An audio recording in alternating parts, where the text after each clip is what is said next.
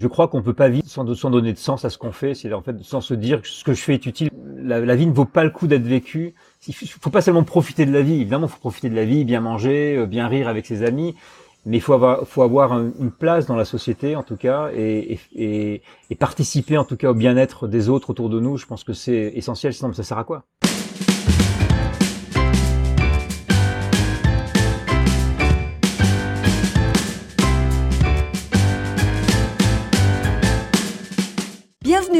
Le podcast Superception avec Christophe Lacnit.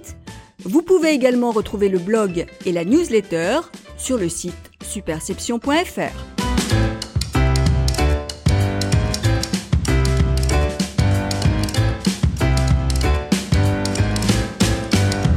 Bonjour, je suis ravi de vous retrouver pour ce nouvel épisode du podcast Superception. Aujourd'hui, mon invité est Benoît Raphaël, cofondateur et CEO de Flint, une start-up qui met l'intelligence artificielle au service de l'accès à une meilleure information. Mais ce n'est pas le sujet dont nous allons traiter aujourd'hui avec Benoît. Si le parcours de Benoît et les enjeux liés à l'intelligence artificielle et à l'avenir des médias d'information vous intéressent, je vous propose d'écouter l'épisode numéro 9 du podcast Superception, au cours duquel j'accueillais Benoît pour la première fois.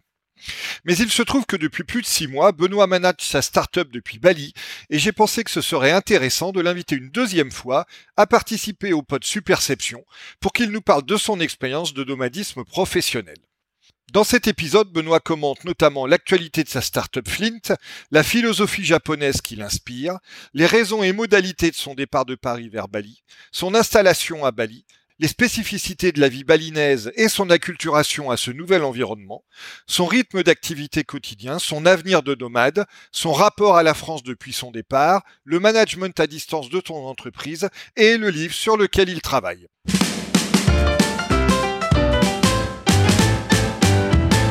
Benoît, bonjour et euh, merci d'être l'invité du podcast Superception. Bonjour, c'est un plaisir, toujours. eh ben écoute, justement, c'est ta deuxième participation, peut-être seconde, euh, on, verra, mais plus probablement, et j'espère deuxième, parce que peut-être tu reviendras parler de ton livre dans dans quelques temps. Euh, donc, euh, on va pas reparler de, de, ton parcours de vie. Les les auditeurs qui seraient intéressés par ton parcours, qui est d'ailleurs très intéressant, peuvent se référer au, à l'épisode numéro 9 du podcast auquel tu avais déjà participé. Aujourd'hui, on va se concentrer sur ton expérience assez originale, même si effectivement elle se développe de plus en plus, euh, de, nomadisme numérique professionnel. Euh, donc on enregistre cette vidéo à distance entre la région parisienne où je me situe et Bali où tu te situes dans, un dans un magnifique cadre euh, à l'extérieur que, que je vois sur la vidéo mais que nos, nos auditeurs bien aimés ne, ne verront pas. Donc toi tu es installé depuis fin avril, si je dis pas de bêtises, à Bali. Benoît, tu continues de diriger ta startup Flint à 12 000 km de distance et à, et à 6 heures de décalage horaire. Alors, est-ce que pour commencer, tu peux rappeler à nos auditeurs, encore une fois que je renvoie vers l'épisode numéro 9 pour en savoir plus, mais en quelques mots, la mission, la vision, les ambitions de Flint? Moi, je suis à la base, je suis un journaliste. Euh, j'ai toujours travaillé euh, sur euh, le journalisme participatif, c'est-à-dire en fait le fait de donner la parole à un maximum de gens.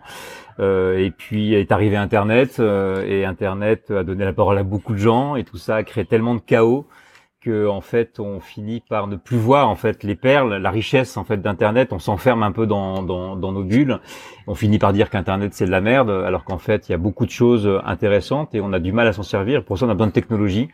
Donc on a créé Flint pour quelque part arrêter de perdre du temps à trouver l'information utile, qui nous soit vraiment utile. Euh, donc c'est une intelligence artificielle euh, qui va aller chercher les meilleurs contenus d'information disponibles sur Internet hein, pour avoir en gros les dernières actualités sur notre secteur, mais en essayant de ne pas nous encombrer, parce qu'on perd tellement de temps dans, dans, dans, ce monde qui est très encombré, euh, en allant chercher que les infos de qualité, personnalisées évidemment, pour pas avoir trop de superflu, et ça nous envoie ça sur les newsletters, par newsletter, parce que le mail finalement c'est un des, un des formats euh, les plus faciles en fait à utiliser, euh, et donc il nous demande aussi moins d'efforts en tout cas pour aller, pour aller chercher l'information.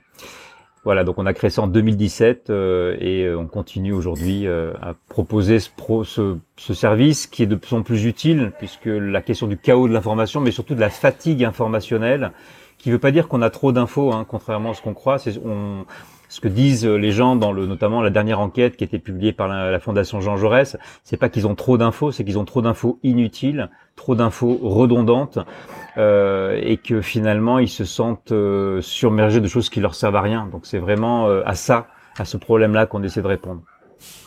Et donc dans ce cadre, Benoît, j'ai vu sur LinkedIn où tu es très présent que tu as euh, lancé il y a quatre mois un, nouveau service euh, en bêta de, création de newsletters automatisés grâce à l'intelligence artificielle que tu qualifies dans un de tes posts de, de Dacia de la newsletter. Donc euh, dis-nous-en un peu plus sur ce service et puis sur la réception dont il a bénéficié chez, chez vos clients, chez vos prospects. Bah, c'est vrai qu'en fait, au départ, on, le service que l'on rend, c'est surtout d'aller, euh, d'avoir un bulletin d'information euh, personnalisé euh, pour avoir les dernières nouvelles de son secteur. Euh, mais on s'est rendu compte que nos utilisateurs, euh, en fait, ils prennent pas l'info juste pour l'info. En fait, ils ont besoin de la partager. La du temps, c'est pour s'inspirer, mais pour inspirer aussi les autres. Souvent, eux-mêmes sont dans des missions de sensibilisation, d'acculturation autour d'eux. Alors, ça peut être des influenceurs, ça peut être des agences. C'est souvent ce sont des directeurs, des directeurs ou directrices de l'information ou marketing. Euh, et donc, le problème, c'est qu'ils ont déjà pas le temps d'aller chercher l'info, mais alors en plus de le partager, c'est plus compliqué. Euh, donc, on a rajouté à ce service-là, toujours pour aider à faire circuler de la bonne information, de l'information de qualité, eh ben de d'aider les, les, experts, ceux qui eux, sont capables d'aller aussi euh, euh, détecter de l'info de qualité, eh bien de pouvoir partager euh, ces inspirations le plus facilement possible. Donc on a créé une newsletter extrêmement simple à fabriquer, il faut qu'elle puisse être faite en moins de 5 minutes, il y a pas il y a très peu de réglages, je l'ai appelée la Dacia de la newsletter parce que pas si tu euh, connais la philosophie de Dacia quand ça a été créé. À la base, c'était pour créer la voiture la moins chère possible. Et en fait, du coup, c'est devenu surtout une voiture euh, très utile, surtout en ces temps de sobriété euh, où on va uniquement en fait chercher les fonctionnalités dont on a vraiment besoin. Donc, on enlève tout le marketing, on prend que ce dont on a besoin et on en fait quelque chose qui est très facile à faire, qui coûte pas cher et qui prend pas de temps. Donc on a lancé ça en version bêta parce qu'on l'avait déjà testé auprès de clients. En fait, on l'a créé avec les clients, mais parce qu'on crée tous nos services en fait avec les utilisateurs. Ça reste toujours très communautaire. Et euh, comme ça marchait bien, on a décidé bah, de passer de la version alpha à une version bêta, c'est un un peu plus joli. Et on a décidé de le mettre en ligne et de le faire tester. Euh, par euh, nos utilisateurs. Donc on a à peu près une cinquantaine de personnes qui l'ont utilisé, qui nous ont permis d'avoir beaucoup de retours, donc de l'améliorer au fur et à mesure. Euh, la philosophie, c'est de se dire, on va pas attendre six mois pour lancer quelque chose, on va le lancer très vite. Et, et, on va corriger au fur et à mesure. Donc on a lancé un truc qui n'était pas fini, donc on a eu pas mal de critiques là-dessus, mais qui nous ont permis d'améliorer, de construire. Et là maintenant c'est complètement en ligne, complètement industrialisé, c'est-à-dire qu'on peut directement aller sur flin.media, on va dans la section business, on choisit euh, son abonnement et on peut tester gratuitement pendant 30 jours en mettant sa carte bleue. Et puis au bout de 30 jours, si on veut rester, ben, du coup on prend l'abonnement. Donc là on a déjà euh, une quinzaine de personnes depuis 15 jours qui sont en test euh, gratuit sur la plateforme. et donc on verra ce que ça donne. Cool, eh ben écoute, euh, bonne chance avec euh, avec ce MVP en plein euh, en plein développement. Alors on va on va maintenant Benoît se concentrer donc sur ton sur ton expérience de, de, de, nomadisme professionnel numérique. donc pour revenir au départ, pourquoi as-tu décidé de de laisser 15 ans de vie parisienne derrière toi, de partir à Bali et comment très concrètement ce, ce départ s'est-il matérialisé? C'est ce qu'on dit souvent et c'est un peu ce que, ce que la réflexion que j'ai aujourd'hui par rapport à l'information. Hein. Euh, si on réfléchit trop, on finit par prendre aucune décision. Donc parfois, il faut laisser euh, son cœur parler, euh, son corps, ses émotions, un ras-le-bol peut-être aussi, une tension qui fait qu'à un moment donné, on se dit il faut faire quelque chose. J'y réfléchissais depuis un petit moment, mais pas depuis si longtemps que ça. J'ai un ami qui était parti en lui-même dans cette démarche-là, bon, qui est revenu depuis, mais en tout cas, il était parti. Je voyais que ça se passait bien pour lui. je le voyais sur WhatsApp, on discutait. il avait l'air un peu transformé. Euh, donc ça me trottait un peu dans la tête. Et puis il a fallu en fait plusieurs crises, une rupture personnelle, euh, des soucis euh, dans la boîte qui ont fait qu'on a dû restreindre en fait énormément le personnel. Donc l'entreprise s'est retrouvée en tout petit comité et donc un peu un sentiment de de devoir passer une nouvelle étape quelque part et de se dire finalement la course dans cette entreprise elle va être plus longue que prévu comme toujours et donc il va falloir tenir et j'étais un peu fatigué euh, et je me suis dit, ben je vais partir. J'ai un ami qui m'a dit, mais si tu décides de partir, prends ton billet dans la semaine, sinon tu le feras jamais. Donc faut pas trop réfléchir en fait. Et du coup, j'avais rien prévu. Hein. Le soir même, j'ai pris un billet, un aller simple pour euh, Bali parce que euh, un, de, ses amis y était, donc c'était pur hasard. J'avais pas choisi Bali spécialement. Euh, et quand j'ai appuyé sur le bouton, que j'ai pris mon aller simple, ça coûte quand même cher un aller simple. Hein. Ouais. du coup, j'ai un petit moment de vertige. Bon, bah ça y est, c'est bon quoi.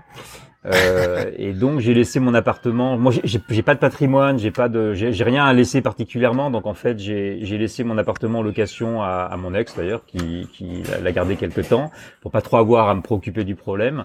Et j'ai pris deux valises. J'ai mis tout le reste dans un dans un garage. Euh, et aujourd'hui, je me trimballe avec euh, deux valises. C'est ma maison.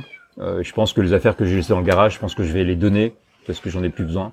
Comme quoi. Hein on, se rend compte de tellement de choses, mais en fait, ça me sert tellement à rien. Mais j'avais tellement de vêtements parce qu'à Paris, on a besoin d'avoir des vêtements parce que c'est important euh, le paraître.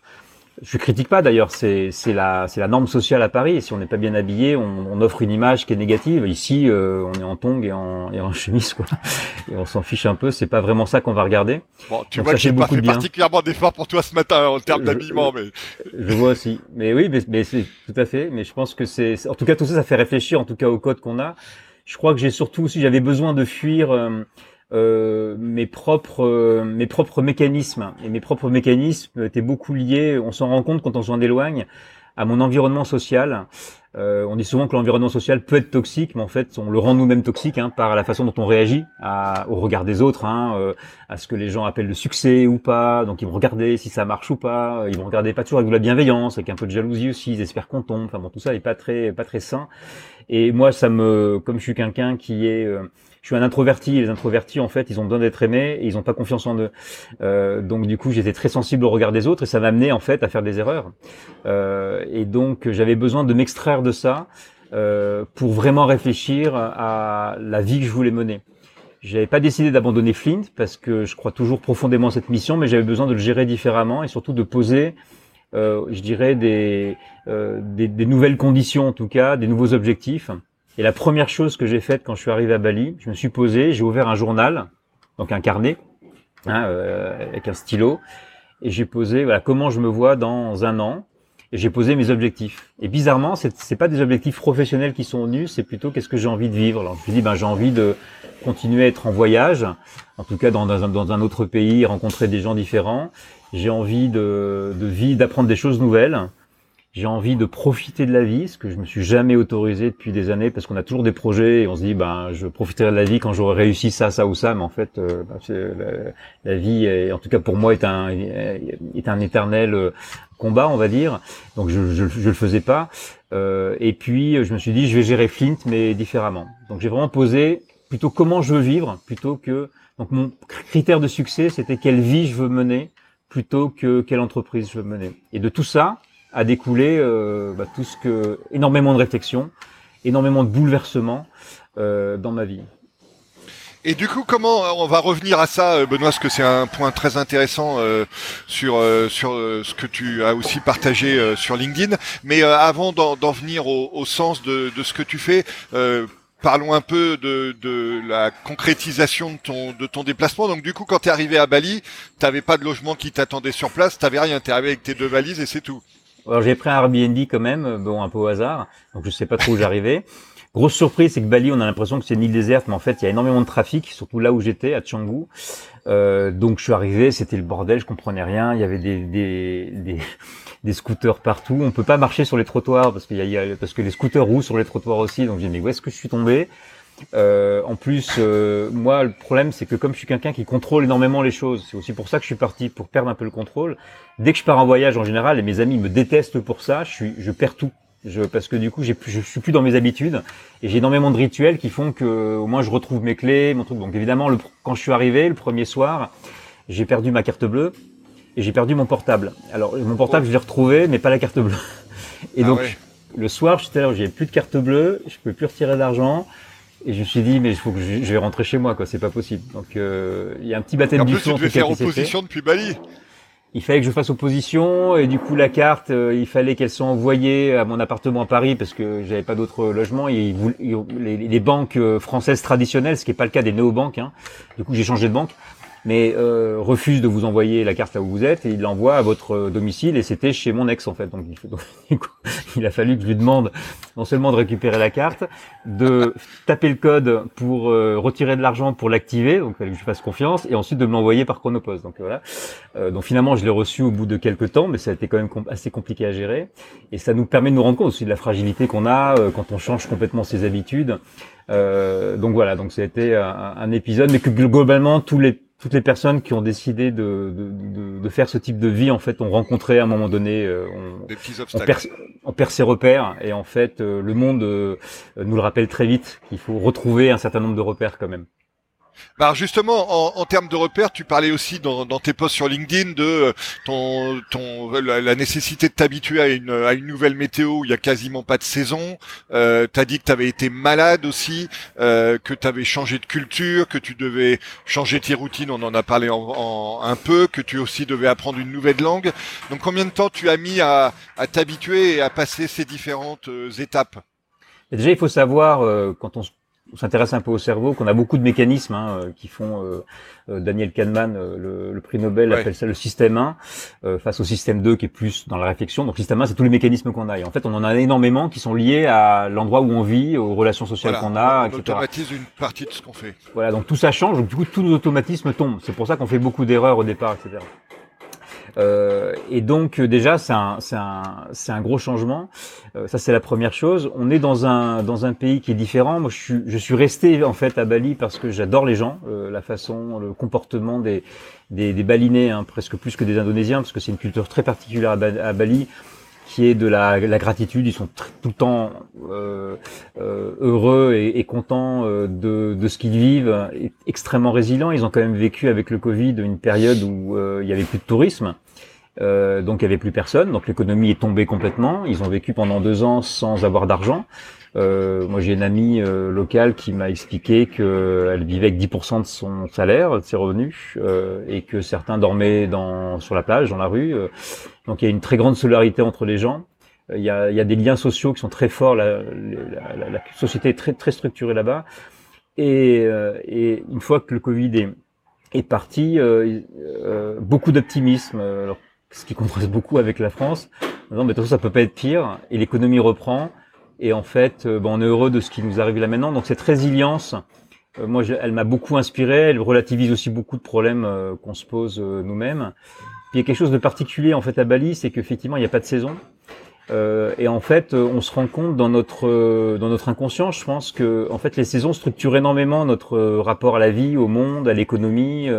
Pourquoi? Parce que euh, bah, les saisons, euh, vous avez l'hiver, donc l'hiver, euh, les, les, champs se reposent. ensuite, puis la, lumière baisse un peu, et puis ensuite il y a le printemps. Là, c'est on plante les choses, ça, ça, ça, commence à bourgeonner, etc. Puis il y a l'hiver, il y a l'été, donc là on récolte. Puis après il y a l'automne, c'est la mort, et puis on passe à un autre cycle. Là, il n'y a pas ces saisons-là, mais c'est ce qui fait qu'on n'a pas ce stress en fait de tout de suite récolter les choses pour l'hiver, qui va être la disette, hein, qui, qui, qui, est profondément ancré dans notre inconscient. On déprime souvent d'ailleurs dans cette période-là, on fatigue beaucoup aussi à cette période-là. C'est tout le temps la même saison, il n'y a pas vraiment de saison. Il y a une saison des pluies, une saison sèche. La saison des pluies dure à peu près trois mois, mais elle n'est pas tellement différente de la saison sèche. Il pleut juste un peu plus. Euh, donc on appelle ça finalement en fait une un, temps circulaire, c'est-à-dire que en fait le temps euh, se compte pas et se mesure pas aux saisons, il se mesure plutôt euh, au coucher du soleil, au lever du soleil, qui se lève toujours à la même heure, autour de 6 heures, et qui se couche toujours à la même heure, autour de 6 heures. Et donc, euh, finalement, ça donne une sorte de philosophie de la vie où euh, on va pas d'année en année ou de saison en saison, on va de journée en journée. Donc, quelque part, quand on a passé une mauvaise journée, ben, on attend le lendemain. euh, et du coup, le lendemain, c'est une nouvelle journée qui redémarre. Et donc, du coup, ça, ça enlève une partie du stress. Et moi, j'ai tendance à dire que à Bali, le, le, soleil quand il se lève, il s'appelle espoir, et le soleil quand il se couche, s'appelle gratitude. Euh, c'est quelque chose que j'ai un peu appris en substance. Hein, c'est pas une phrase qui me sorte, mais euh, des, des balinés ici. Et donc ça, ça me convient en tout cas beaucoup. Et ça montre aussi que euh, notre conception de la vie et du monde, elle, est, elle dépend aussi énormément de notre culture, de notre environnement, de, de, de, de tas de choses dont on n'a pas forcément conscience. Donc le fait de s'extraire de ça et de prendre du recul, ça permet vraiment aussi de, de s'interroger sur, sur nous-mêmes. Et en tout cas, je note, euh, Benoît, que tu as beaucoup maigri depuis qu'on s'était vu euh, à Paris. Donc, je ne sais pas si c'est euh, le, régime local ou si c'est parce que tu as été malade, comme tu l'indiquais, mais en tout cas, c'est assez visible. Oui, alors j'ai perdu du poids. Alors j'étais pas très gros, hein, donc j'ai, mais j'ai pas, j'ai pas maigri en mode maigre. J'ai plutôt pris du, je fais beaucoup plus, je fais beaucoup de sport en fait déjà, donc ce que j'ai, ce que je faisais pas trop avant, des activités de loisirs, mais aussi du sport tout court. Euh, donc je prends beaucoup plus de temps pour moi-même, je prends beaucoup plus soin de moi. Après oui, j'ai eu le balibelli. Donc le balibelli, c'est euh, la façon un peu élégante qu'ont les balinés d'appeler la tourista. Euh, donc c'est quand bah, quand vous buvez de l'eau notamment, ou vous prenez trop de cocktails avec des glaçons euh, qui, qui, qui, viennent de l'eau courante, et du coup bah ça c'est pas très agréable. Et là ça vous épuise vraiment effectivement. Et donc ça m'est arrivé plusieurs fois. Ouais. Là maintenant je commence à faire un peu attention et avoir des bons réflexes. Mais c'est vrai qu'au départ, euh, le, euh, on vit quand même dans un pays tropical qui est pas le même environnement, avec pas les mêmes germes. Donc on n'a pas la même immunité. Euh, il y a des singes aussi hein, qui se baladent et qui peuvent vous mordre. Il y a des serpents, il y y a des bestioles un peu partout. tout n'est pas tout n'est pas bienveillant. Hein. On est aussi dans un milieu un peu hostile. Donc on apprend tout ça. Oui, tu racontais que tu avais failli te faire mordre par euh, par un paquet de, enfin un groupe de de singes une fois quand tu quand tu visitais un, lieu particulier. Est-ce que tu as eu des problèmes avec des serpents aussi ou Bah oui, non, parce que les, les singes, en fait, j'étais, je, je, devais euh, découvrir un espèce de temple abandonné, euh, plus ou moins abandonné dans la forêt, alors dans la jungle. Alors je, je me sentais un peu Indiana Jones. Et puis alors là, au moment où j'arrive, il y avait plus personne. Et les gens me disent, mais attention, il y a quand même des singes. Oui, d'accord, mais je pensais que les singes n'étaient pas bien méchants euh, pour ceux que j'avais rencontrés. Mais quand on est tout seul face à des singes plus nombreux, bah, ils sont beaucoup plus agressifs en fait parce qu'ils sont, ils sont en surnombre. Si et surtout, il faut pas les regarder dans les yeux, ce que moi j'ai fait, parce que je, je sais pas. Et donc du coup, ils ont commencé à être un peu agressifs. J'avais peur qu'ils me mordent en fait. Voilà. Donc j'étais pas, j'ai pas, j'étais pas très fier. Ouais, de, de, donc donc c'est vrai que que il y a, y a cette présence de la de la vie sauvage qui est euh, qui est qui est qui est toujours là, un peu partout. Il y a des serpents, j'en ai croisé quelques-uns. Alors effectivement, vaut, vaut mieux pas se faire mordre parce que les serpents quasiment tous sont, sont venimeux et mortels. Donc, euh, donc voilà, il faut faire un peu attention. Quel rôle a joué la pandémie du coup dans ta, dans, pour, on va revenir au sens de ta, de ta démarche. Est-ce que la pandémie a joué un rôle et, et si oui, lequel dans, dans ta volonté de, de changer d'air? Bien, je crois que comme beaucoup de gens, en fait, euh, la pandémie, euh, d'abord nous a fait remettre pas mal en question, puis surtout on s'est mis à travailler de chez nous, quoi. Donc euh, et du coup à moins moins perdre de temps dans ce qu'on appelle le commuting hein, en anglais, hein, c'est-à-dire le fait le, le, trajet qui va qui va jusqu'au travail. Euh, on s'est rendu compte aussi que bah, travailler de chez soi, on travaille seul. Alors ça, c'est des avantages, mais en fait, ça a beaucoup d'avantages parce que là où on travaille le mieux, eh ben c'est euh, c'est quand on est euh, seul en fait, très souvent. Donc du coup, je me suis retrouvé à des moments beaucoup plus concentrés. et puis en fait, Paris est devenu beaucoup moins intéressant parce que la ville a poussé un peu vidée, beaucoup de gens sont partis aussi. je me suis rendu compte que finalement, j'ai pas besoin de d'aller au bureau pour travailler, j'ai pas besoin de rencontrer les gens pour euh, vendre Flynn puisque tout se tout s'est fait en tout se faisait en, en, en visioconférence et ça a continué après la pandémie. Je pense que tout le monde a pris ces habitudes là. Beaucoup de gens sont mis en télétravail aussi. Euh, et Paris me coûtait cher était beaucoup moins intéressant à vivre. Et donc au bout d'un moment ça devenait ridicule en fait. Je me suis dit mais pourquoi je reste là? Je, je dépense tellement d'argent euh, pour euh, pas grand chose je suis pas spécialement heureux. Euh, donc c'est quelque part c'est devenu une évidence euh, justement parce que la pandémie nous a mis dans un autre mode de fonctionnement quoi et euh, tu, tu, as expliqué aussi que tu avais pris euh, ton, ta, décision de, départ en te demandant euh, ce que tu aurais envie de faire si tu apprenais que tu euh, devais mourir dans un an. Sentiment auquel je peux facilement m'identifier étant donné mes, diverses rencontres avec la mort. Donc raconte-moi comment ce, cette réflexion t'a guidé du coup. Parce que souvent, c'est une question qu'on se pose, hein, euh, sans trop savoir comment la résoudre, parce qu'on se dit oui, d'accord, mais enfin bon, si je meurs dans un an, euh, j'ai moins de problèmes d'argent, donc du coup, euh, euh, donc c'est vrai que c'est pas la même chose. Mais en fait, ça pose quand même une question essentielle, qui est celle de, de, de, quelle vie on veut mener. Et effectivement, si je, je sais pas si je vais mourir dans un an, en fait. Ça se trouve, je vais mourir dans demain. En fait, on sait pas. Donc en fait, quelle vie j'aurais vécu Qu'est-ce qui reste sur notre lit de mort On dit souvent que ce qui reste sur notre lit de mort, c'est tout ce qu'on a donné, c'est pas forcément ce qu'on a récupéré. Donc ces questions-là qui sont parfois un peu de la philosophie de comptoir, mais qui en fait sont quand même assez essentielles. Et donc je me suis dit, euh, voilà, si je devais mourir dans un an, qu'est-ce que je ferais aujourd'hui, là, maintenant? Euh, ben exactement ce que je suis en train de faire là, c'est-à-dire de, de, partir euh, à l'autre bout du monde, euh, de rencontrer des gens différents, de profiter euh, de la vie, beaucoup plus, euh, et de faire quelque chose qui a du sens et, et qui me fasse plaisir. Donc ça, ça m'a poussé à le faire, alors que j'avais pas réglé le problème de l'argent, puisque effectivement l'entreprise n'était pas rentable. Donc quelque part, je dirais que c'était le pire moment pour le faire et le meilleur moment pour le faire. Euh, et finalement, on s'en sort toujours. Hein. C'est un peu la réponse, c'est que la, la, la, vie nous pousse en fait de toute façon. Et globalement, on meurt pas de faim. Hein. Euh, dans, dans, en France, on meurt pas de faim. Ici, pas non plus. C'est beaucoup plus pauvre, mais il y a une grosse solidarité. Euh, la vraie question, elle est dans la tête. Euh, tant qu'on a un toit sur la tête et à manger, euh, je pense que après, euh, c'est quelqu'un qui m'a dit ça et parce que j'étais un peu terrifié par le fait bon si jamais là je la boîte marche plus, je vais me retrouver sans argent, sans chômage. Quand on est entrepreneur, on n'a pas de chômage, donc c'est quand même souvent beaucoup plus stressant. Et il m'a dit mais t'as peur de quoi? Je dis bah je sais pas. Le... Il dit t'as peur de quoi exactement? Je dis bah euh, je sais pas. Dit, bah, parce que tu vas tu mourras pas de faim non Bah auras toujours un toit globalement. Il y a toujours des gens autour de toi et donc t'as peur du regard des autres en fait. T'as peur que les autres, tu dis, bah du coup il est pauvre, ou là il, il a une situation financière compliquée, euh, t'as peur du regard des autres. Et peut-être que c'est ça en fait. Et peut-être que finalement une grande partie des décisions qu'on prend sont liées au regard que portent les autres, ou au regard qu'on pense que les autres portent sur nous. donc quelque part, le sens qu'on donne à la vie, ou le sens qu'on donne au succès de la vie, il dépend du regard des autres. Et ce qui est étonnant, c'est parce que du coup, quand on y réfléchit, on se dit, bon alors si moi, je définis mon ma, ma, définition du, succès dans la vie, c'est euh, ce que pensent les autres. Du coup, les autres font pareil pour pour moi. Donc du coup, tout le monde est perdu. Mais alors où est le sens de la vie quoi Si tout le monde en fait le définit par rapport à ce que ce que pensent les autres, en fait, on est dans on est enfermé tous dans notre propre piège en fait. L'enfer, c'est les autres, comme disait Sartre. C'est, euh, on est, on n'est pas loin de ça. Euh, et du coup, tu, tu, tu rattaches aussi ton, ta démarche à, euh, à l'ikigai, euh, qui est une philosophie japonaise dont, dont, tu as parlé aussi pas mal sur LinkedIn, euh, qui nous amène à nous poser trois questions essentielles sur notre vie.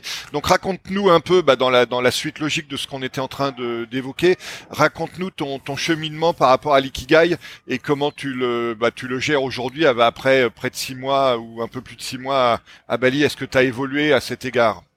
Et je crois que c'est une évolution euh, de toute façon de nos sociétés. On dit beaucoup que le monde va c'est de pire en pire, mais enfin il y a quand même des choses intéressantes qui se sont passées ces derniers temps.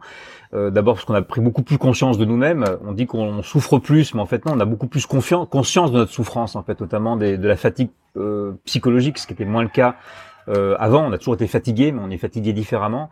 Et donc, euh, avant, ben, on allait à l'école, ensuite on essayait de trouver un travail, et puis après on profitait de la vie à la retraite, quoi, ou le week-end. Euh, je pense que cette notion-là, elle est de plus en plus remise en question. Je pense que la question aussi euh, du télétravail qui s'est posé lors de, de, de, la pandémie l'a reposé à nouveau. On s'est dit, bah tiens, je peux m'occuper de mes enfants, de mon jardin, euh, je peux un peu plus prendre du temps pour moi, euh, parce que du coup, on gagne parfois deux heures par jour hein, en, télétravail, donc c'est dingue. Enfin, deux heures par jour, c'est énorme. Qu'est-ce qu'on fait de ces deux heures? Qu'est-ce qu'on peut faire en plus? Donc cette vie en plus, euh, finalement, elle, elle, repose la question de pourquoi on travaille. En fait. Euh, est-ce qu'on travaille pour gagner notre vie? Est-ce qu'on travaille pour avoir un statut social et léguer à nos enfants? Ou est-ce qu'on travaille pour vivre? Ou est-ce qu'on vit pour travailler? Enfin, toutes ces questions-là. Et finalement, euh, la question moi que je me suis posée, c'est quelle vie j'ai envie de mener et quelle est l'activité qui va me permettre de vivre cette vie-là? Donc, je peux pas me dire que je vais passer 80% de mon temps éveillé à faire un travail qui n'a pas de sens je, ou un travail qui me plaît pas. Euh, donc quelque part, est-ce que vivre c'est pas déjà un travail? Enfin, donc je pense que c'est c'est ça, ça peut aller jusque là et, et, et euh, la notion de l'ikigai qui est une qui est une philosophie japonaise hein, qui, qui peut se résumer en trois phrases, c'est je fais ce que j'aime faire, je fais ce que je sais faire et je fais ce que ce dont le monde a besoin. Donc tout ça, quand on arrive à rassembler ces trois cercles, eh bien ça nous permet de euh, bah, d'être heureux globalement, en tout cas de faire quelque chose qui de donner du corps en fait à la vie. Euh, et la vie se vit quand même beaucoup dans l'instant, c'est-à-dire qu'au moment où on le vit en fait. Donc au moment où on le vit, il faut faire ce qu'on, ce qui nous plaît, ce qu'on sait faire euh, et ce qui est utile aux autres. Et je pense que ça c'est essentiel. Et ça peut être, euh, je, je, peux, ça peut être quelqu'un qui choisit le poisson pour le sushi euh, sur le port de, de, de Tokyo et qui euh, gagne pas beaucoup d'argent, mais en fait tout ce qu'il fait a du sens. Il le fait très bien, c'est super utile. La place qu'on a dans la société, il faut bien comprendre que notre cerveau par rapport aux autres aux autres animaux, c'est essentiellement, on dit qu'il n'a pas beaucoup évolué, mais en fait il s'est beaucoup développé euh, ces derniers millénaires sur la partie du cortex frontal en fait qui gère les relations avec les autres. En fait, la relation à l'autre, la place sociale, elle est essentielle aujourd'hui. Donc être utile aux autres, c'est quand même quelque part et être intégré par les autres, c'est ça peut être notre plus grande malédiction, mais c'est aussi la clé du bonheur. Donc je pense que qu'est-ce que c'est réussir dans la vie? C'est un peu cette question-là que je me suis posée euh, et j'essaie de remettre les, le, on va dire les choses un peu dans, dans le bon ordre. Mais par contre, évidemment, ben ça ça entraîne toute toute une euh, toute une cascade domino en fait de domino, je dirais quelque part, euh, qui qui pousse à tout remettre en question dans tout ce qu'on fait, euh, jusque dans notre façon de penser. Et donc, est-ce que tu penses que tu as progressé par rapport à ces trois questions depuis depuis les six mois que tu as passé à, à Bali? Oui, alors euh, ce qui est intéressant, c'est qu'on se rend compte que quand on a, beaucoup moins de raisons de râler, on continue quand même d'angoisser. Donc on se dit, mais finalement, en fait, l'angoisse, elle n'est pas forcément raisonnable. Elle est parfois liée à des choses qui sont plus intérieures. Euh, on dit souvent qu'on part avec ses problèmes, hein, euh, donc euh, on les retrouve aussi ici, qui sont souvent des problèmes plus intérieurs. Donc ça, mais quelque part, ça les met en exergue beaucoup plus et ça permet de se rendre compte que finalement, il y a beaucoup de choses qui sont qui sont liées à d'autres choses que les raisons qu'on veut bien leur donner en fait. donc je pense que ça m'a permis de beaucoup travailler là-dessus. Et je trouve que le livre sur lequel je suis en train de travailler, alors quand je suis parti, je venais de signer avec les éditions Erol pour ce livre donc sur la, la fatigue informationnelle, le dérèglement informationnel, et voilà. Et je me suis dit, mais en fait, je suis parti, mais alors qu'est-ce que j'en ai à foutre du dérèglement informationnel en France, tu vois? Euh, Et en fait, je plus je travaillais dessus, plus je me suis rendu compte qu'en fait, euh, ce, ce, que j'étais en train de faire à Bali était une partie de la réponse. Euh, et j'ai commencé, le, le, le livre d'ailleurs commence par euh, la fatigue et par le stress. Euh, et en fait, tout ça est lié beaucoup à la façon dont on s'informe. Et finalement, euh, s'informer, c'est au cœur de tout ce qu'on fait. Euh, L'information, c'est pas juste euh, l'info, euh, l'actualité. Hein, c'est c'est c'est juste entendre le bruit, un bruit d'un coup de tonnerre qui nous annonce que l'orage arrive. C'est toutes ces choses-là qui, au bout d'un moment, nous encombrent et nous font prendre des mauvaises décisions. Et je me suis rendu compte qu'en fait, cette question en fait de de l'information, elle était centrale dans nos vies et que le fait de prendre du recul, de remettre euh, la vache au milieu du frais, si j'ose dire, en tout cas les choses un peu en ordre, euh, c'était euh, c'était un peu l'objet de ce livre. Donc finalement, c'est plutôt un manuel pour penser par soi-même qu'un un essai sur l'information. Mais les deux vont avec. On, va en reparler dans quelques instants, mais avant ça, euh, donc t'es parti avec l'intention de tester le modèle de, nomadisme numérique pendant deux mois. Euh, je crois qu'en moyenne, les nomades numériques partent pendant euh, six mois. tu viens de passer ce cap à Bali, donc où tu en es, Benoît? Est-ce que tu comptes rester plus longtemps à Bali? Est-ce que tu comptes aller ailleurs? Est-ce que tu comptes rentrer à Paris? Tu tu en es où de ton de ton cheminement de nomade? Euh, alors d'abord, il faut savoir ce que c'est que le nomade. C'est vrai que on compare beaucoup à une population. Il y a 35 millions de personnes dans le monde qui sont nomades, c'est-à-dire qu'en gros, souvent ils sont solopreneurs, hein, donc ils ont, ils sont indépendants la plupart du temps, pour certains, pas tous. D'autres sont en télétravail euh, et ils décident d'aller euh, de, travailler là où ils veulent en fait quelque part. Donc souvent de, de, de voyager euh, avec. Euh, mais je dirais que c'est un peu plus loin que ça. Je pense que c'est surtout un état d'esprit, c'est-à-dire que c'est le fait d'avoir deux valises, de pas vraiment avoir complètement de chez soi de, se laisser libre de travailler d'où l'on veut. Euh, et donc quelque part, c'est aussi euh, être libre un peu dans sa tête. Donc c'est c'est c'est plus comme ça finalement que je l'ai pris. Euh, j'avais besoin de partir. j'ai j'ai encore envie d'explorer le monde, mais ça on a tous envie d'explorer le monde. Donc après, on n'a pas besoin de le faire tous les jours, on n'a pas besoin de le faire tous les mois ni tous les ans. on se pose aussi la question du réchauffement climatique, donc on fait aussi un peu attention à ces voyages. pour l'instant, j'ai pas l'intention de partir en fait. j'ai le fait d'être arrivé dans un nouveau pays me transforme tellement euh, que j'ai envie de suivre le process jusqu'au bout. Et, et, en fait, le fait de partir euh, me, me, ferait rester superficiellement dans chaque pays. Donc j'ai envie plutôt d'aller un peu au fond de ça. Euh, et donc euh, finalement, c'est comme si j'étais passé d'un pays à un autre. Et puis je continuerai de voyager euh, comme je le faisais habituellement, donc peut-être une fois par an, mais du coup peut-être plus localement. Euh, parce que l'Asie est un endroit assez fascinant. On peut y aller en bateau, on peut, on peut parfois prendre l'avion, mais c'est pas très cher. On peut aller en Thaïlande, ça coûte 100 euros, quoi. Euh, donc euh, j'ai plutôt envie d'en faire un peu mon ma base pendant quelques temps et puis ensuite de voir. Mais je me suis pas laissé d'attache, en tout cas. Comment se passe euh, typiquement pour toi, Benoît, une semaine et une journée entre euh, ton boulot avec Flint et l'écriture du livre et puis euh, bah, bah, tout ce que tu fais à côté de ça? Est-ce que tu peux, est-ce que tu as une journée et une semaine typique que tu peux nous raconter ou est-ce que c'est très très variable? Je, je crois que notamment c'est dicté aussi par le décalage horaire, évidemment, avec tes partenaires, tes clients et tes équipes en France. Alors le décalage horaire est une bonne chose en fait parce que du coup ça me laisse un temps mais incroyable où personne m'emmerde. Donc du coup euh, j'ai pas de notification, j'ai pas de mail, j'ai rien à regarder quoi ni sur les réseaux sociaux donc à part ceux qui sont déjà à Bali que je connais. Donc en fait c'est quand même un, c'est extrêmement précieux. Euh, quand on part comme ça euh, d'abord on se déracine et on se déracine de plein de choses, notre milieu social, notre culture, euh, de ces mécanismes, hein, comme je disais tout à l'heure, et, euh, et, on est un peu en, comme si on était en vacances tout le temps. Euh, donc au départ, c'est très perturbant. J'avais du mal à me concentrer.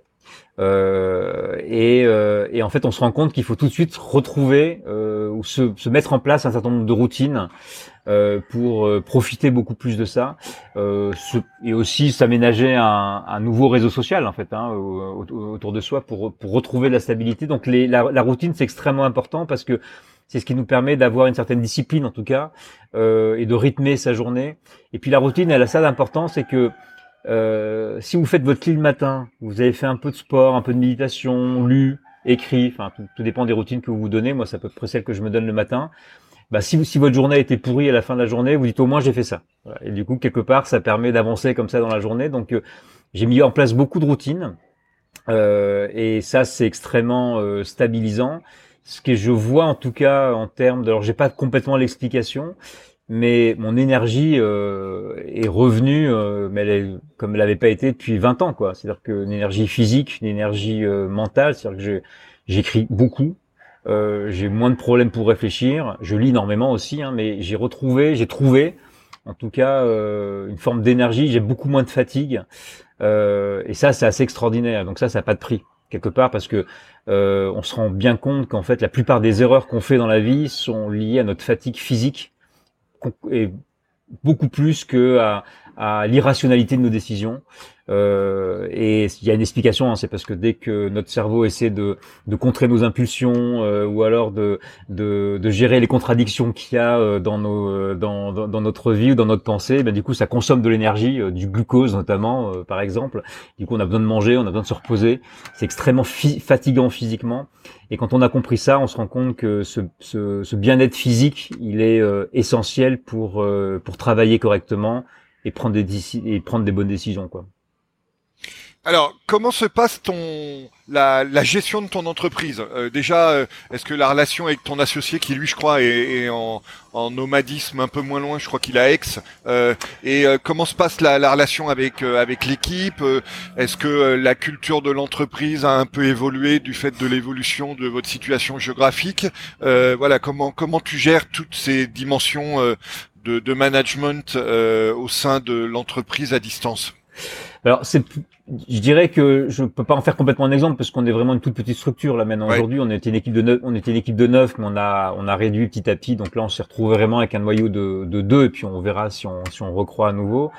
Euh, donc quelque part, ça a réglé euh, la question de comment on gère l'équipe. Mais de toute façon, on était déjà en télétravail. Euh, parce qu'il y avait le Covid aussi, euh, mais on avait déjà une collaboratrice euh, qui était à Montréal, une qui était à Toulouse, qui était nomade elle aussi d'ailleurs, euh, une qui était à, Montpellier, un qui était à Paris mais pas toujours là. Donc ouais, donc c'était et une qui était en Espagne. Donc, donc et, Thomas, mon associé, qui lui était Aix-en-Provence. Donc quelque part, on a toujours été plutôt dans une culture de télétravail. Euh, un livre qui a beaucoup inspiré euh, Thomas Maillet, qui est mon associé, euh, qui est, l'ingénieur hein, qui, fabrique les robots, ce qui s'appelle Rework, qui a été fondé par les, créateurs d'une boîte qui s'appelle 67 Signals. C'est eux qui ont créé la, plateforme qui s'appelle Basecamp. Et donc ils ont mis en place toute une philosophie en fait du travail qui se résume en deux points, c'est que effectivement on peut tout à fait travailler à distance, ça permet d'être beaucoup plus concentré et d'être beaucoup plus efficace euh, et euh, surtout aussi de travailler euh, à très court terme. Ça sert à rien de faire des business plans, de faire des plans euh, sur plusieurs mois. Alors ça paraît rassurant et très rationnel de le faire, mais on sait que ça se passe jamais comme on l'a prévu. Donc pourquoi s'encombrer l'esprit? Finalement, la question de la charge mentale, elle est extrêmement importante et quand on essaie de travailler mais de vivre en même temps, de travailler et d'être heureux, euh, de prendre aussi des bonnes décisions et pas beaucoup d'erreurs. Quand on est en, entreprise, on fait tellement d'erreurs, mais euh, beaucoup d'entrepreneurs vous le diront, mais quand ils, ils, revoient le passé, mais pourquoi j'ai fait ça quoi? Dans, quel état d'esprit j'étais? Mais je crois que cette charge mentale nous fait faire beaucoup d'erreurs, et donc tout ce qui peut permettre de le limiter, euh, est important, est essentiel. Donc on travaille euh, presque au jour le jour, quelque part, je dirais cette question de, de vivre l'instant présent. Euh, on l'a appliqué aussi euh, dans l'entreprise euh, et ça permet de faire des choix tout de suite, de pas s'encombrer avec les seconds choix et d'avancer un peu par itération. Et donc le télétravail fait partie aussi de cette philosophie. Donc on le vit très bien. Et mon associé, quand je lui ai dit que je partais, euh, bah, comme lui était déjà en télétravail de toute façon à Aix-en-Provence, moi je suis à Bali, il était à Aix-en-Provence, on est chacun dans notre paradis. Euh, et donc ça n'a pas changé grand-chose dans nos relations, sauf que je suis moins stressé. quoi. Bon bah écoute, tant mieux. Qu'est-ce qui te manque le plus de la France et qu'est-ce qui te manque le moins de la France? Le fromage euh, et le vin. Euh, parce qu'en fait, le, je me rends compte que parfois je me fais des crises de trucs français, mais voilà, je, je vais m'acheter un, un mauvais fromage parce qu'on peut pas en trouver de vraiment très bon ici et un pas un très bon vin parce qu'il n'y a pas des les vins c'est c'est quand même c'est désespérant donc mais bon c'est euh, donc c'est le seul truc qui me manque en fait euh, j'avoue que c'est peut-être aussi j'ai un biais hein, euh, avec la distance mais quand je regarde l'actualité les débats je suis beaucoup l'actualité française évidemment je suis beaucoup sur les réseaux aussi euh, et je trouve ça déprimant. J'ai l'impression que on est dans une, dépression nerveuse globale, un burn-out euh, en France. On, euh, et je le compare un peu avec l'attitude qu'il y a ici. Je, je comprends qu'on puisse, on aime bien râler en France. Euh, parce qu'on pense que hum, il y a un livre qui a été créé là-dessus par une américaine euh, qui explique les, voilà, le, le, le, râler, le râler qui est une, une spécialité française et on a le sentiment que râler ça nous rend plus intelligents parce qu'on est sceptique mais à la fin, quand on, on a l'impression que rien ne va bien, que tout, tout va de pire en pire, ce qui n'est pas complètement le cas, mais on peut estimer qu'avec le réchauffement, le dérèglement climatique, ça ça va pas s'améliorer évidemment, et que de toute façon euh, les pouvoirs publics peuvent rien faire et qu'on leur fait plus confiance. Ça nous met dans une fatigue générale par rapport au monde et une fatigue démocratique qui pour moi est assez dangereuse. Euh, donc, euh, euh donc je pense qu'il faut, faut, faut qu'on réfléchisse par rapport à ça et je pense que le fait d'aller voir ailleurs, ça permet de prendre du recul aussi par rapport à tout ça. Euh, on dit il faut plus voyager parce que du coup à cause du dérèglement climatique, je pense qu'il faut avoir un débat là-dessus.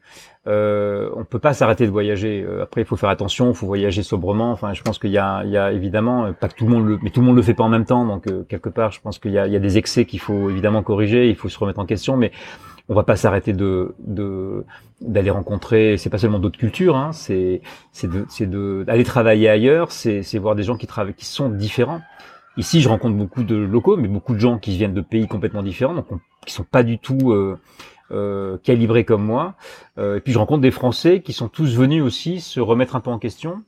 Et donc, euh, là, et notamment des gens qui, par exemple, ont un, ont un regard par rapport à mon entreprise qui est pas du tout le même qu'en France, quoi. Donc, euh, ils, au début, ils comprennent rien, donc ce que je fais.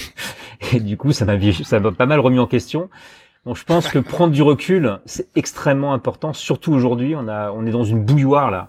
J'ai un peu le sentiment, euh, euh, et je pense qu'il faut un peu soulever le capot.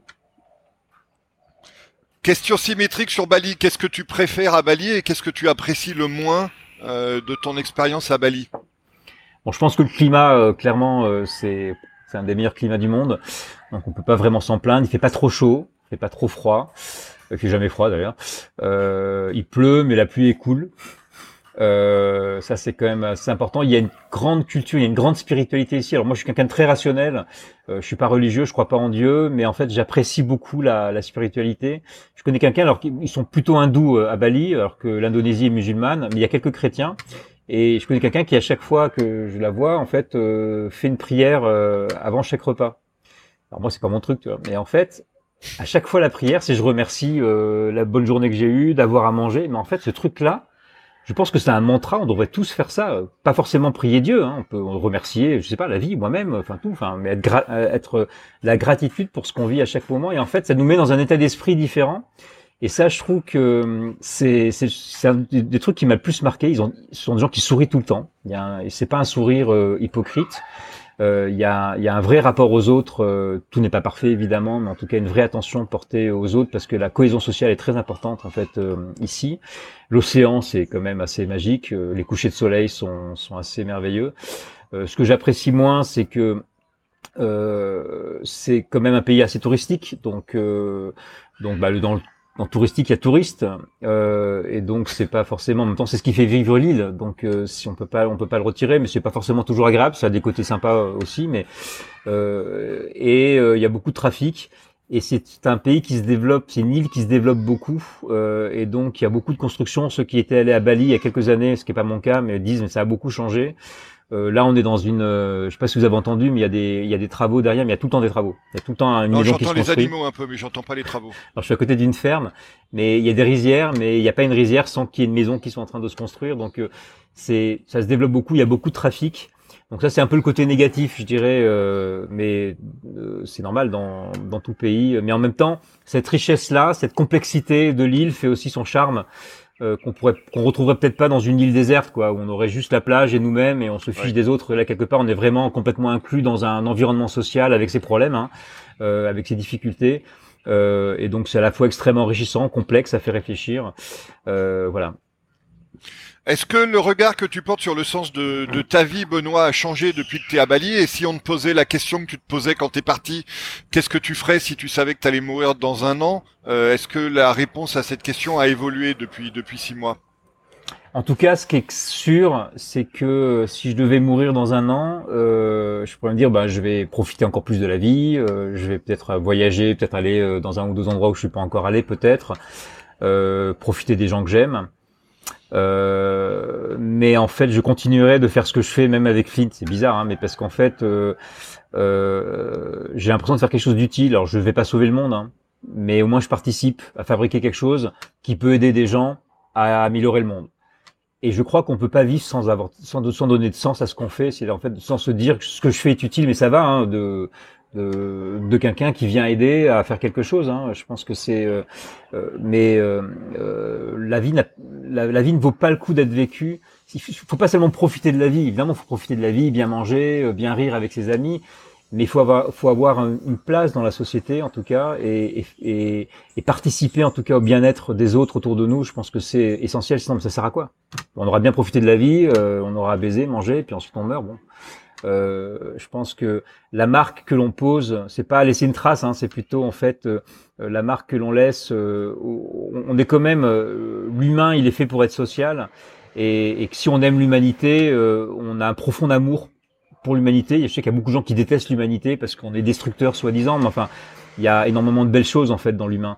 Euh, et moi, je suis plutôt un amoureux de l'humain. Euh, J'adore me retrouver autour d'une table avec des gens de tous les pays. On se rend compte qu'en fait, on est très différents, mais on se ressemble beaucoup. Je pense que on insiste sur nos différences pour nous pour nous séparer, mais globalement, on a tous les mêmes problèmes de cœur, tous les mêmes problèmes avec nos belles-mères, euh, les mêmes problèmes parfois d'argent et les angoisses qu'on a. Enfin, on a les mêmes problèmes. Donc, euh, c'est qu'on se retrouve, quand on se retrouve autour d'un verre, euh, à minuit euh, dans un pays étranger avec des gens qui, euh, qui viennent de tous les autres pays où les barrières tombent et c'est là que je me rends compte du profond sens que ça fait d'être humain et le sens de la vie je le trouve vraiment c'est là où il est le plus le plus fort le plus intense Écoute, on ne peut que partager ce que tu dis, Benoît. Alors, on va passer à deux sujets un petit peu différents du sens de la vie. Premier point, euh, je voudrais euh, parler avec toi et avoir ton, ton regard sur euh, l'évolution de, du secteur de l'intelligence artificielle, qui fait beaucoup de bruit en ce moment, notamment en raison des, des, des IA génératives qui, qui, qui font beaucoup la une des médias. et deuxième point, je voudrais après qu'on parle un peu de ton livre. Mais premier point, parle-nous de, du regard que tu as sur le sur l'intelligence artificielle et puis aussi peut-être de comment euh, l'IA de, Flynn se développe par rapport à tout ça. Oui, alors c'est vrai que euh, bon, la, question qui se pose toujours depuis que on parle d'intelligence artificielle, c'est est-ce que l'intelligence artificielle va nous remplacer? Euh, Et donc effectivement, plus la technologie se met à imiter euh, euh, les, les, fonctions cognitives de l'humain. Avant, la machine se contentait d'imiter nos gestes. Maintenant, elle imite euh, nos réflexions. En tout cas, au moins des fonctions cognitives, donc qui sont euh, prendre des décisions, faire des choix, maintenant écrire, faire des analyses éventuellement, faire des résumés, et aujourd'hui dessiner, créer des images à partir de rien. Et c'est vrai que on a eu que les experts appellent un printemps de l'IA. On se dit souvent que l'IA, il y a des, il y a des hivers hein, réguliers et, et, euh, à partir de 2012, on est arrivé dans une sorte de printemps, notamment avec euh, le développement du, de, de l'apprentissage profond, donc le deep learning, des réseaux de neurones, alors qui sont pas une nouvelle technologie, mais qui sont euh, qui sont vraiment développés parce que la technologie permettait de le faire beaucoup plus, plus de données, plus de puissance euh, de technologique. Donc on a commencé à, à, à voir ces choses-là émerger. Et effectivement, sur plus sont des technologies, parce que les robots sont très cons, mais par contre, plus ils ont de données, plus ils sont capables de donner des résultats intéressants. Euh, et quand on a lancé Flint en 2017, on était dans ce printemps de l'IA, donc on imaginait un peu ce que ça pouvait être. Il y avait beaucoup de bullshit aussi. Euh, euh, et là, depuis euh, quelques temps, euh, on arrive à l'été de l'IA, c'est-à-dire qu'on commence à récolter, c'est-à-dire tous les efforts qui ont été faits, tout ce qui a été investi. Euh, et on se rend compte qu'il se passe quelque chose là avec l'intelligence artificielle et qu'il faut commencer, il faut commencer à en parler. Euh, et notamment, c'est vrai que le plus gros symbole, ce sont euh, ce qu'on appelle ces intelligences artificielles génératives, donc sont capables d'écrire des textes euh, et de créer euh, et de créer des images, euh, parce que ça, bah, ça bouleverse, ça, ça, bouleverse beaucoup de choses. Elles, alors elles sont pas capables de tout faire, hein, elles peuvent sont pas vraiment capables de faire des vraies analyses. On va dire qu'elles sont plutôt, pour reprendre ce que je disais tout à l'heure sur Daniel Kahneman, le système 1, le système 2. Donc on est plutôt dans des dans du système 1, c'est-à-dire qu'elles elles, elles mettent en place des automatismes cognitifs avec peut-être un peu moins de biais que les humains. Euh, quoique, il y a beaucoup de biais, donc mais on est en train d'y travailler aussi beaucoup. Euh, et puis, euh, mais elle commence à être, elle commence à aller un petit peu dans, dans ce qu'on appelle le système 2, donc parfois aller un peu plus dans des dans des éléments profonds. Puis de toute façon, on va y arriver quelque part. Mais euh, c'est un, un, neuroscientifique qui, qui, dit que Daniel Kahneman se trompe un peu. Il n'y a pas que le système 1, le système 2, il y a le système 3. Alors, système 3, c'est quoi? C'est peut-être ce qui nous reste, nous, les humains, c'est euh, la prise de décision, la volonté. Donc il y a, il y a, il y a d'abord le mécanisme, hein, qui est un peu l'intuition, on va dire quelque part. Ensuite il y a la réflexion, donc c'est le côté rationnel, je prends des décisions rationnelles. Et puis après il y a la, y a la décision. La décision elle est politique, elle est émotionnelle, elle est euh, morale elle est philosophique. On réalise aujourd'hui que l'intelligence n'existe pas sans l'émotion, n'existe pas sans notre rapport au corps. Euh, et c'est intéressant parce qu'en fait, ce complexe, cette peur que l'on a du robot, elle vient justement du fait que de cette euh, erreur de Descartes, comme disait Antonio Damasio, hein, qui est le, le, le, le neuroscientifique, qui a voilà, qui a posé cette théorie justement de, de l'intelligence qui se construit à partir notamment de l'émotion et du corps. Euh, L'erreur de Descartes, c'est que c'est d'estimer que l'esprit est séparé du corps et que finalement seule la raison nous permet de prendre des vraies décisions. Or, Damasio s'est rendu compte, chez notamment un certain nombre de patients qui avaient perdu cette capacité d'avoir de l'empathie ou des émotions, ils étaient capables de, de tout à fait comprendre ce qu'il fallait prendre comme décision, mais ils prenaient toujours des décisions complètement irrationnelles, alors dans leur tête c'était très clair. Pourquoi? Parce qu'il leur manquait l'émotion, il leur, manquait, leur ce lien profond au monde, au corps, qui, qui compose notre organisme. Il y a une forme d'homéostasie, et puis notre rapport au monde. Et c'est ça qui nous permet, plus que la raison, on pourrait parler de conscience, d'exister et de prendre des décisions qui vont dans le bon sens, parce que sinon on se perd dans des calculs en permanence euh, et des approximations finalement. Et donc euh, quelque part, je dirais que on a peur de ça parce que finalement on, on, on continue de penser que en fait, les bonnes décisions et ce qu'il faut faire, c'est uniquement la raison. Uniquement, euh, voilà, on a A plus B, donc du coup, ça fait C. Euh, et du coup, bah, les robots nous remplacent là-dessus. Et, et, je pense que euh, cette peur-là, en fait, euh, elle, elle, vient de cette erreur de qu'est-ce que c'est justement être humain, qu'est-ce que c'est prendre une décision politique dans notre société, et qu'est-ce que c'est que la créativité. Et je pense que ces outils qui restent des outils. Alors, sont des outils qui nous manipulent aussi, hein, qui nous transforment. Donc, ce sont des outils à manier avec prudence. Euh, eh bien, euh, doivent pouvoir développer notre créativité et doivent pouvoir nous réinterroger sur la façon dont nous vivons. Je pense que nous on vit un peu comme des robots. On réfléchit un peu comme des robots. On essaie de réfléchir un peu comme des robots. Et, euh, et je pense que doit nous interroger sur euh, bah, quelle est la valeur de ce qu'on fait. Si on a peur d'être remplacé par un outil, c'est peut-être qu'on est un outil, mais du coup, on est l'outil de qui? Euh, de quelle entreprise, de quel, de, de quel euh, dessin?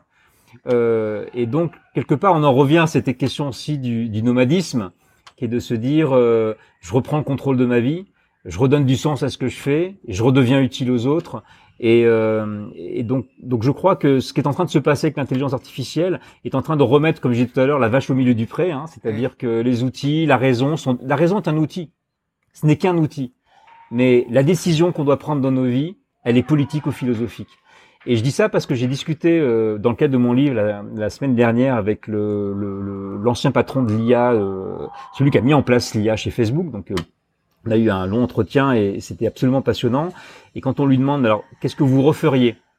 Et il me dit, mais le problème, c'est que chez nous, il y avait que des ingénieurs. En fait, les ingénieurs, ils sont, ils sont, ils sont faits pour trouver des solutions. Ils trouvent, ils réparent, parfois ils cassent des trucs, mais ils réparent après, ils trouvent des solutions. Et en fait, euh, en fait, on n'a pas appris à se poser les bonnes questions. Et du coup, si je devais refaire quelque chose, je pense qu'en plus de mes études d'ingénierie scientifique, je ferais des études de philosophie morale et de sciences politiques. Et je pense que cette capacité à poser les bonnes questions, euh, je pense qu'elle est essentielle. La technologie, euh, elle est là. La raison, la technologie sont des outils.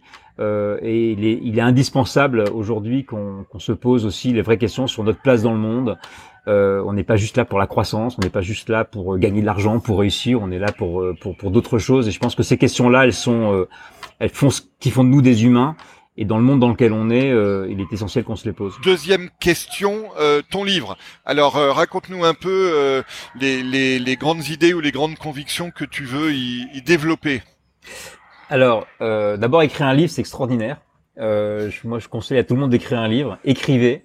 Parce qu'écrire un livre, c'est encore mieux qu'écrire un article. Déjà, écrivez des articles, c'est bien, des posts hein, sur les réseaux sociaux. On critique beaucoup les réseaux sociaux, mais en fait, c'est quand on est passif que c'est négatif. Hein. et les études montrent d'ailleurs que quand on est actif, par contre, au contraire, ça nous rend plus heureux. Donc, euh, il faut bien. C'est le. Mais quand on est actif, on maîtrise les choses. On sait pourquoi on le fait. Euh, donc, écrire, c'est important. Écrire un livre, c'est encore plus important parce que quand on écrit un article, on survole. Quand on écrit un livre, on peut pas survoler. Donc, on prend une idée euh, et puis ensuite, on va en chercher une autre, on va chercher la contradiction, puis on se rend compte que ce qu'on pensait, c'était complètement faux. Et moi, je me suis rendu compte que tout ce que je racontais, c'était pas faux, mais c'était pas complètement vrai, quoi. Et que j'ai fait des raccourcis, parce qu'en fait, bah, tu prends une étude quelque part, t'en prends une autre, puis tu choisis toujours avec tes biais de confirmation, hein, euh, même si tu essaies d'être honnête intellectuellement, mais à la fin, euh, tiens, mais il y a ça, ça on dit ça, puis alors, du coup là, bah, il y a une étude qui a montré ça. Bah oui, bah, du coup, quand je mets les deux ensemble, ça fait ça, quoi. Et en fait, euh, c'est beaucoup plus complexe que ça. De toute façon, on n'a jamais les réponses. Hein. C'est pour ça que l'important, c'est la question qu'il faut se poser. Donc, je me suis rendu compte, c'est un travail intellectuel qui est extraordinaire parce que ça nous permet de nous rendre compte d'abord de la complexité du monde, qu'on peut pas trouver la vérité, qu'il faut être résilient par rapport à ça. Il faut avancer par étapes, euh, prendre des réponses qu'on nous donne et puis faire quelque chose avec. Euh, donc ça, c'était un, un, un, exercice intellectuel, mais euh, extrêmement, extrêmement intéressant. Euh, et le point de départ du livre, au départ, c'est l'information. Et moi, je vis une frustration parce que je suis journaliste à la base. Et l'information, bon, ça n'a jamais été un truc. C'est au centre souvent, évidemment, de l'influence, des débats, etc. Mais globalement, le sujet de l'information n'intéresse personne. Quoi. Personne, tout le monde s'en fout un peu, un peu plus maintenant parce qu'il y a des fake news. Donc, on, et puis qu'il y, y a, Facebook. Donc, euh, et comme les journalistes détestent Facebook, euh, forcément, euh, du coup, on a tendance à en parler beaucoup. Mais en fait, ça intéresse pas grand monde. Alors qu'en fait, s'informer, c'est la chose la plus importante qu'on a à faire dans notre vie pour simplement être heureux. Euh, on dit qu'il faut d'abord manger. Oui, mais en fait, quand on regarde euh, les, les, quand les chercheurs analysent euh, ce qui se passe dans, dans le cerveau, notamment le, la, déclenchement de la dopamine, hein, qui est cette, cette récompense qu'a trouvé le cerveau pour nous obliger à pour nous obliger à lever notre cul quelque part de la chaise, parce que sinon on ferait rien. S'il n'y a pas de dopamine, on bougerait pas. Donc, bon, il faut être motivé. Alors des fois, ça nous trompe. Hein, on peut se motiver pour des choses qui servent à rien.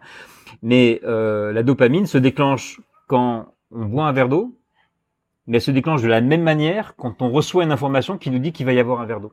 Donc l'information, c'est aussi vital pour nous, pour manger, pour trouver à manger, pour détecter le danger, évidemment, euh, que euh, simplement aussi comprendre le monde. Donc c'est pas juste un exercice intellectuel.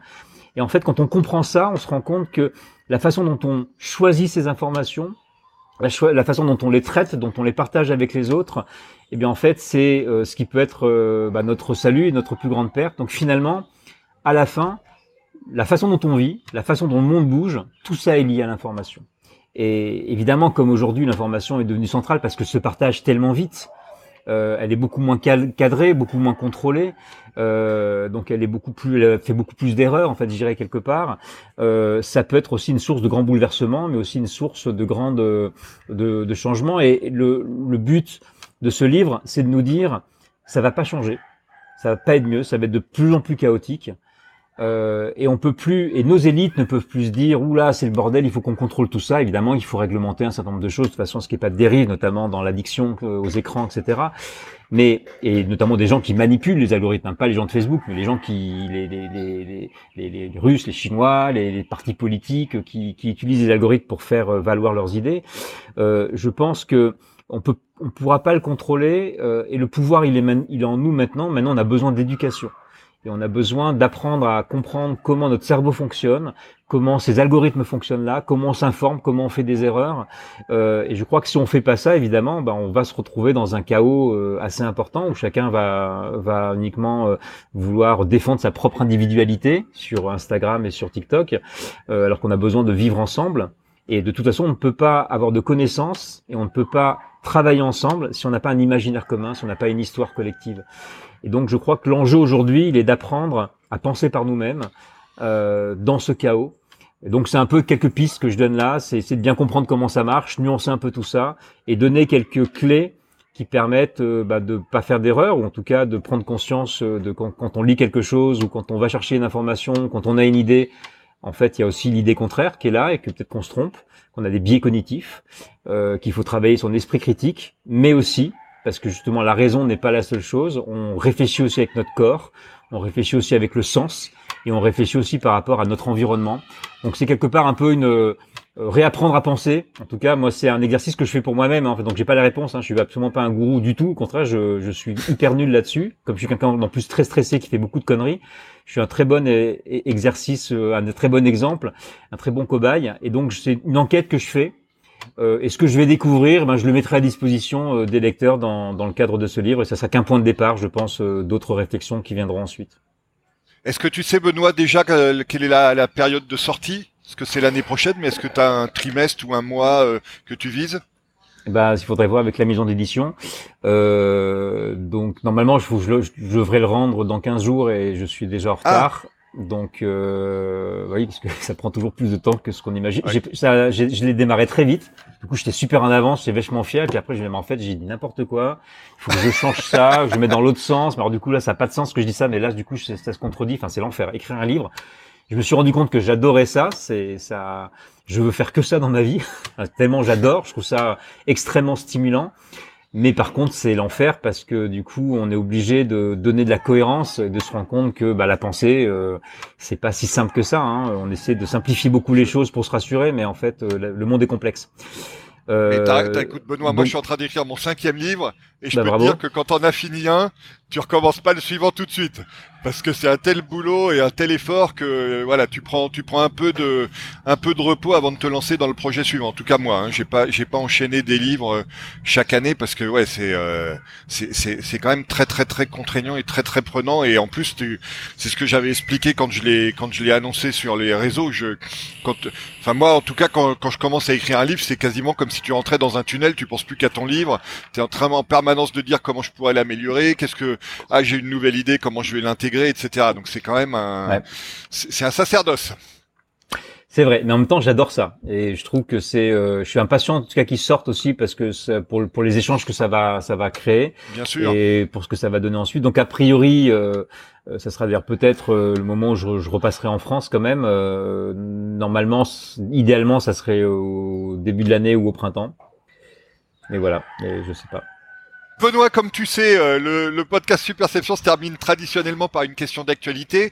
Euh, dans les domaines que, tu traites, dont tu traites et que et qu'on a évoqué, euh, il y a une actualité assez brûlante en ce moment qui est la prise de, de contrôle de d'Elon Musk sur Twitter, donc que désormais il détient et qu'il dirige depuis bah, depuis une semaine au moment où on enregistre. quel est ton regard sur cette évolution? Alors c'est que moi j'ai, bon, d'abord j'ai pas tendance forcément à donner mon opinion surtout. Moi, mon travail c'est travailler sur le dérèglement informationnel, donc de plutôt de, d'alerter chacun sur euh, la façon un peu biaisée dont on peut aborder l'information, parfois en faisant des raccourcis ou en donnant son avis tout le temps. Euh, donc c'est une première chose. Euh, bon, ce qui me gêne déjà par rapport à ce dossier, c'est que euh, alors c'est levé de bouclier, euh, évidemment, euh, parce qu'il y a tous les mots clés qu'il faut, hein, milliardaire, extrême droite, Twitter, réseaux sociaux, Chine, Ukraine, voilà, bon, tout, tout, tout ça dedans, avec des vraies questions. Hein, la, la, question évidemment des, des conflits d'intérêts quand on est patron de Twitter et qu'on veut avoir les points de pouvoir sur Twitter euh, qu'en tout cas on les a de facto en tout cas parce que c'est pas il y a, y a, pas les mêmes barrières que dans un média euh, et que on vend des, des Tesla en Chine euh, bon voilà c'est c'est toujours euh, qu'on les vend et qu'on les fabrique d'ailleurs. Voilà donc en fait je dirais que c'est toujours compliqué. Donc il y a c'est un point qu'il faudra donc il y a des questions qui sont qui sont évidemment intéressantes. Il y a il y a le personnage aussi il y a le fait que Twitter est devenu une forme de on se rend compte du, de la puissance de Twitter que c'est devenu un média en tout cas influent puisque ouais. il est beaucoup écouté par les par les journalistes, par les médias, et il est beaucoup utilisé par les politiques. Donc on se rend compte que c'est pas non plus une plateforme complètement neutre. Euh, et donc euh, et, on en revient à cette euh, fragilité euh, d'un certain nombre de, de, de médias et, de la du fait que beaucoup de médias sont repris par des milliardaires. Donc c'est toujours un signe qui est jamais rassurant il vaut mieux qu'un média euh, survive plutôt qu'il. Mais quand il est repris par milliardaire, ça pose toujours des questions, même si euh, ça ne veut pas dire que milliardaire va, va, va dicter sa loi. Euh, c'est toujours beaucoup plus complexe que ça. et je crois que on a euh, ce qui m'agace un peu dans cette histoire, c'est que euh, on lève des boucliers en disant voilà ça va être comme ça, ça va être horrible, euh, ça va ça va être la catastrophe et un petit peu comme on fait toujours un peu comme sur les chaînes d'infos ou sur sur internet, on, on est comme quand on n'a pas d'infos, on essaie d'imaginer ce qui va se passer. Comme ça sert à rien. C'est bien de réfléchir, enfin dire que ça va être l'horreur. Au bout d'un moment, on, on, perd du temps et moi je trouve que on perd trop de temps à, à écouter et à s'informer sur des choses qui nous servent à rien. On ferait mieux d'aller s'occuper de nos enfants, euh, d'aller euh, faire du surf euh, euh sur, sur, la plage et, et, et aller, aller chercher l'info quand elle est là. D'autant plus que ce qui, en tout cas, je pense qu'il y, y a, beaucoup d'éléments qui sont des éléments d'inquiétude, c'est clair. Euh, en tout cas, Twitter aussi est un est un est un est un vieux réseau social. On entre aujourd'hui euh, dans une euh, dans une dimension euh, de l'internet où on parle beaucoup du Web 3 hein, notamment, c'est-à-dire le web décentralisé. je crois qu'il a l'arrivée de Binance en fait dans le capital. et les ambitions de d'Elon de, de, Musk d'en faire un, un, un, super WeChat occidental. Un WeChat, faut rappeler que c'est une messagerie qui est à la fois un réseau social et en même temps qui permet de payer mais de le faire euh, sur des, éventuellement sur des architectures de Web3. En tout cas, c'est des pistes qui sont euh, qui, qui, sont intéressantes. Donc, ça vaut le coup, en tout cas, de de ça peut nous faire réfléchir sur justement ce que pourrait être demain un réseau social. Donc, je suis pas sûr que ce soit lui qui va trouver la solution euh, parce que pour l'instant, il n'est pas super décentralisé. Euh, mais en tout cas, euh, je pense que il y a il y a je suis pas certain que ça soit uniquement euh, un coup de folie et un coup d'ego, même s'il a beaucoup d'ego, euh, il y a peut-être un projet euh, industriel plus intéressant là-dedans qu'il faudra regarder avec attention. Bon, surtout que, enfin, c'est un sentiment que je partage, Benoît. Hein, surtout que d'autant plus que tous les gens aujourd'hui qui ont parié contre Elon Musk, historiquement, que ce soit sur SpaceX, sur euh, et sur Tesla, où il y a encore eu beaucoup plus de, de, de paris euh, négatifs à son encontre, jusqu'à présent, ont perdu. Donc, je pense qu'il faut aussi, euh, et, et, je pense que Elon Musk a aucun intérêt à faire de à faire de Twitter un, un parleur bis. Donc, je pense qu'il faut effectivement attendre et, et voir comment ça va se passer dans le dans les dans les six ou les 18 mois qui viennent, sachant que aussi l'histoire de Elon Musk en tant qu'entrepreneur a été aussi faite de beaucoup de hauts et de bas. Donc je pense qu'il y aura des hauts et des bas chez euh, chez Twitter, mais que ça se terminera pas forcément aussi mal que ce que les gens euh, prédisent. Mais mais on verra euh, ce qu'on ce que comment ça va se dérouler. En tout cas, c'est sur cette alerte, Benoît, que nous terminons cette conversation à laquelle je te remercie d'avoir participé depuis ton décor de, de Bali et je te dis peut-être à une prochaine fois pour pour parler de ton livre une fois qu'il sera paru. Eh bien, avec plaisir. Merci beaucoup. Merci d'avoir suivi cet épisode du podcast Superception. Vous pouvez également retrouver le blog et la newsletter sur le site superception.fr.